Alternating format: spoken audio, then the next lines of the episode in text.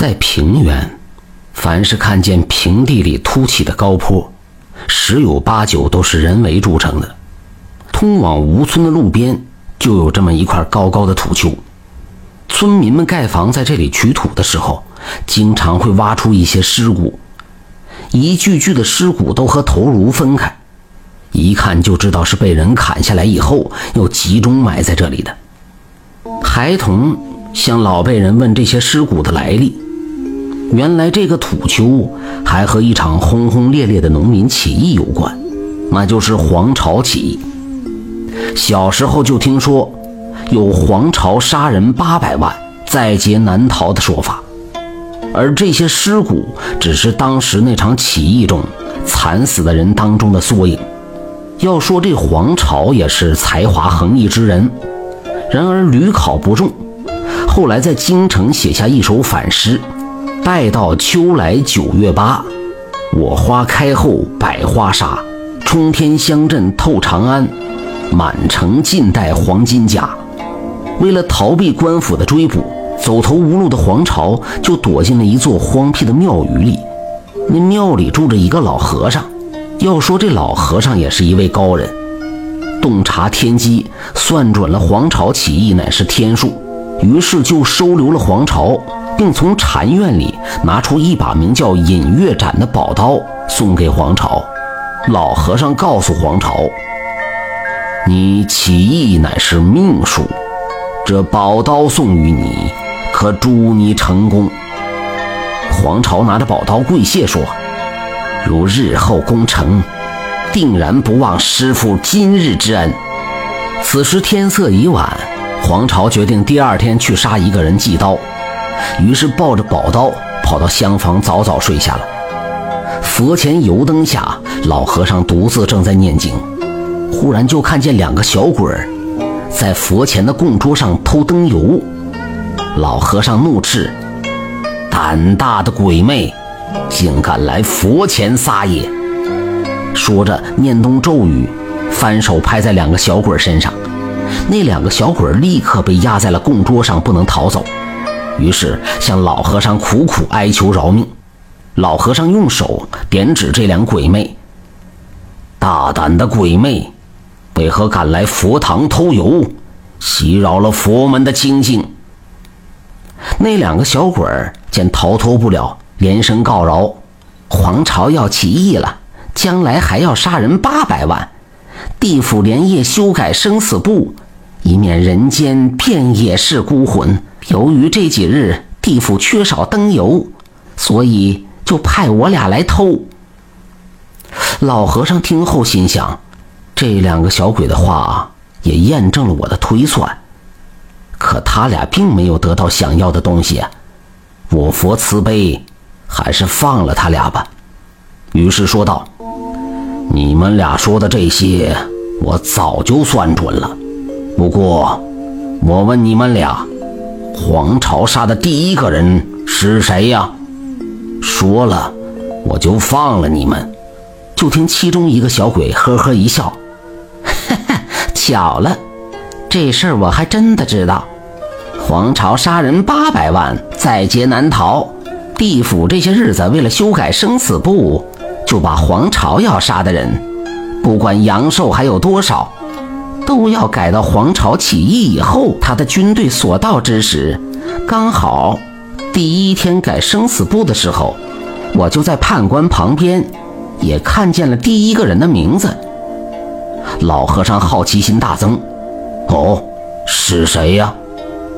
小鬼看着老和尚，笑呵呵地说道：“嘿嘿嘿嘿，正是你。”老和尚一脸的迷惑，说：“不可能，我收留他，还赠他宝刀，他怎么能第一个杀的会是我呢？你是不是看错了？”可那个小鬼肯定地说：“呵呵，错不了。”我特意看的，怎么会错呢？老和尚虽然疑惑，可是还是收了咒语，将两个小鬼给放走了。第二天早上，老和尚跑到厢房，叫起黄巢，跟他说了昨天晚上那两个小鬼说的话。黄巢一听，大呼不可能。他说道：“师傅，您收留我就是救我一命，我怎么可能杀你呢？老和尚也是摇头不解。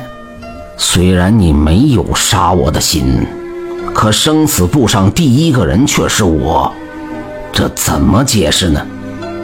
黄巢想了想，今天我要下山去祭刀，随便杀一个人，那么第一个人就不会是你了。老和尚听后点点头。黄巢又想了想，说：“为了保险，你在我出去祭刀的时候，就找个地方藏起来。”我祭刀时也尽量离这里远一些，这样即便是鬼迷心窍起了杀你的心，也找不到你，不就万无一失了吗？老和尚认为这样可以，于是两个人吃了早饭，黄巢提着引月刀就出门祭刀去了。话说这个庙宇偏僻，早已断了香火，黄巢赶了很久的路，在一条小路旁边的林子里躲了起来。这时，一个妇女带着两个孩子走了过来，怀里抱着那个孩子长得大一点而手里牵着那个模样却小一些。牵着的小孩一直在哭，而那妇女也不去哄，依旧是抱着大孩子。如此狠心的女人，定然不是什么好货色。于是黄巢拔刀从树林里出来，一声大喝就拦住了那妇女。那个妇人吓得一下子就瘫坐在地上，可还不忘保护住那大一些的孩子。黄巢就好奇，问道：“你这妇人，为何总是护着大的，舍了小的？”那妇人解释说：“我是前面村子里的，地上哭的小孩子是我亲生的，怀里抱着的孩子乃是丈夫前妻所生。”我宁可苦了自己亲生的，也不能让这没娘的孩子受委屈。黄巢一听，于心不忍了，于是告诉那个女人不杀他了，并且告诉女人回家后在自家门口撒上一些灰，由此标记，将来也不杀他家的人。那妇人听后千恩万谢，赶紧带着孩子回村了。之后还把自己碰见黄巢祭刀的事说给了村子里的人，于是那妇女村子里家家户户都在自家门前烧稻草。书中代言，黄巢起义后看到这村里家家户户门前都有灰，也没失信于这妇人，整个村子就这样保住了。要说此时的黄巢绝非一个大恶之人，也因此一天都没有借了刀。天色将晚时，才提刀回到庙里。师傅，师傅！黄巢喊了几声“老和尚”，可不见庙里有动静。黄巢心里纳闷儿，这才想起来老和尚不知道藏到哪里去了，于是一个人坐在庙里的一棵老槐树下休息。老槐树上有一个老骨窝，一坨老骨屎就从树顶上掉了下来。正好落在了黄巢头上，黄巢气愤不已，站起身，抬脚就踹了两脚老槐树。可是这树过于粗壮，也没有踹动。黄巢掂了掂手里的刀，心想：今天虽然没有借了刀，那就拿你来试试吧。黄巢扎下马步，手里握紧引月斩，挥刀向大树砍去。咔嚓的一声，水缸粗细的老槐树。被隐月斩这一刀，就拦腰切断了。再看那老槐树，还是立在那里，并没有歪倒，可见这隐月斩有多么锋利。就在黄巢赞叹这隐月斩的锋利之时，只见那被切断的槐树缝中渗出血来。黄巢看着，心中纳闷，就围着老槐树转了一下。师师傅，你怎么会藏在这里呀？原来呀，这老槐树的背后有一个树洞，正好可以容纳一个人。而那老和尚在这树洞里就躲着，真就应了那一句“在劫难逃”。后来黄巢起义后，杀人如麻，甚至把人绞碎充当军粮。军队所到之处，屠村洗城，百里不见人烟。起义失败之后，黄巢带着残余军队逃到了荒野。就见一群阴兵，一个个手拿招魂幡，拖着哭丧棒拦住了他们的去路。无论黄巢他们怎么冲锋，都突不出去。眼看着后面的追兵就要到了，黄巢把手里的隐月斩向阴兵掷出，阴兵立刻闪出一条路。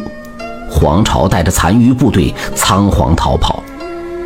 从此，黄巢失去了隐月斩，后来被追兵追到莱芜虎狼谷，而后兵败自刎。